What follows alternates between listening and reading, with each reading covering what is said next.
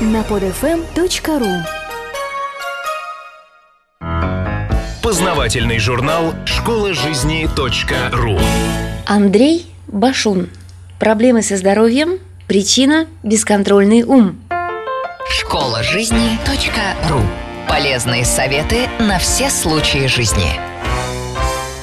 Давайте коснемся одной из наиболее важных причин, ведущих к набору лишнего веса – увяданию кожи, нездоровым ногтям, волосам и так далее, о которой мало где серьезно говорится. Это причина – наш ум. Вернее, его постоянная навязчивая деятельность, еще точнее, неконтролируемое и неконструктивное мышление. Наверняка большинству знакомо состояние, когда бурлящий ум, больше напоминающий мысли-мешалку, порой просто изнуряет нас своей бессмысленной деятельностью. Какие-то постоянные внутренние диалоги, сомнения, страхи, переживания каких-то неприятностей и трудностей, прошлые обиды и будущие планы – и мы, считающие себя хозяевами жизни, оказывается, ничего не можем поделать с этим своим инструментом. Оказывается, что не он наш слуга, как мы привыкли думать, а совсем даже наоборот.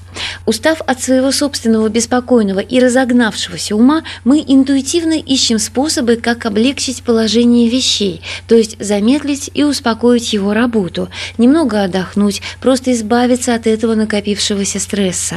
А это возможно только во время отдыха. И тут в ход идут различные способы того, как отвлечь или развлечь, затормозить свой ум хотя бы на время. Хороший фильм или массаж, компьютер или секс, экстремальная ситуация или еда и многое-многое другое. Еда в этом ряду один из самых доступных и распространенных вариантов. У многих после того, как перенервничают, наступает прямо-таки жор, трудно не заметить. Это включается защитная функция организма. При приеме пищи и какое-то время после человеку становится ощутимо легче, и весь этот процесс может повторяться неоднократно. Но обратная сторона этой медали – набор веса, что очень плохо. Развитие последующих событий предсказать нетрудно. Та же женщина, заметив, что она уже с усилием влезает или не влезает в свои платья, что портится ее внешний вид, испытывает по этому поводу новый стресс, новый разгон ума, который решается тем же способом – заеданием.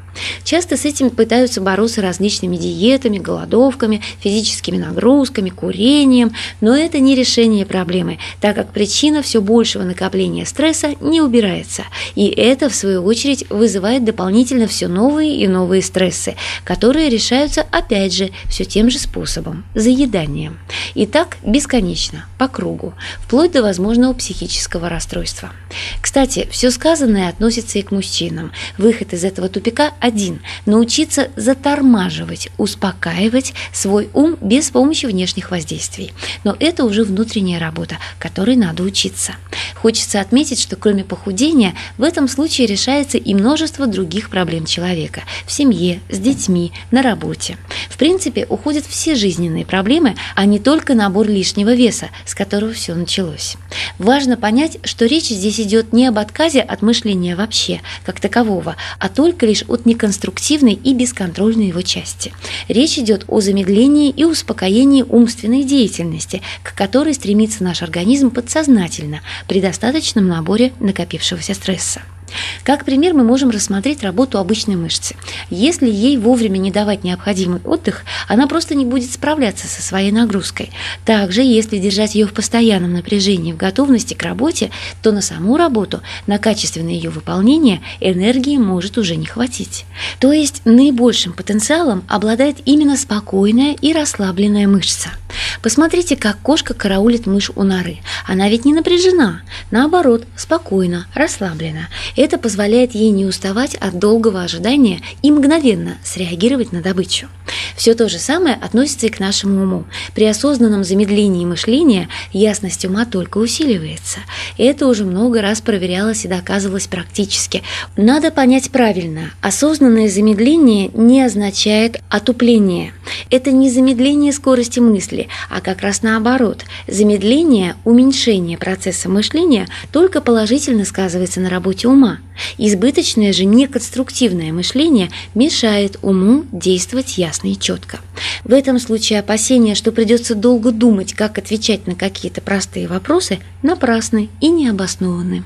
А вот обильный прием пищи вызывает как раз-таки отупление временное, так как кровообращение усиливается в органах пищеварения за счет того же головного мозга. Похожее временное отупление возникает также при приеме некоторых лекарств, алкоголя, наркотических средств. Когда мы замедляем процесс мышления осознанно, то на кровообращении и питании мозга это никак не сказывается. Ведь как у людей происходит в жизни? Перемалывание прошлых событий, опасения за какие-то действия в будущем, бессмысленный страх за близких. То есть они не живут настоящим, а их мышление постоянно мечется то в прошлом, то в будущем, а это неконструктивно. К тому же это отнимает много сил держать человека в напряжении и не давая его организму расслабиться, а ему периодически необходим хотя бы незначительный отдых. Это же очевидно.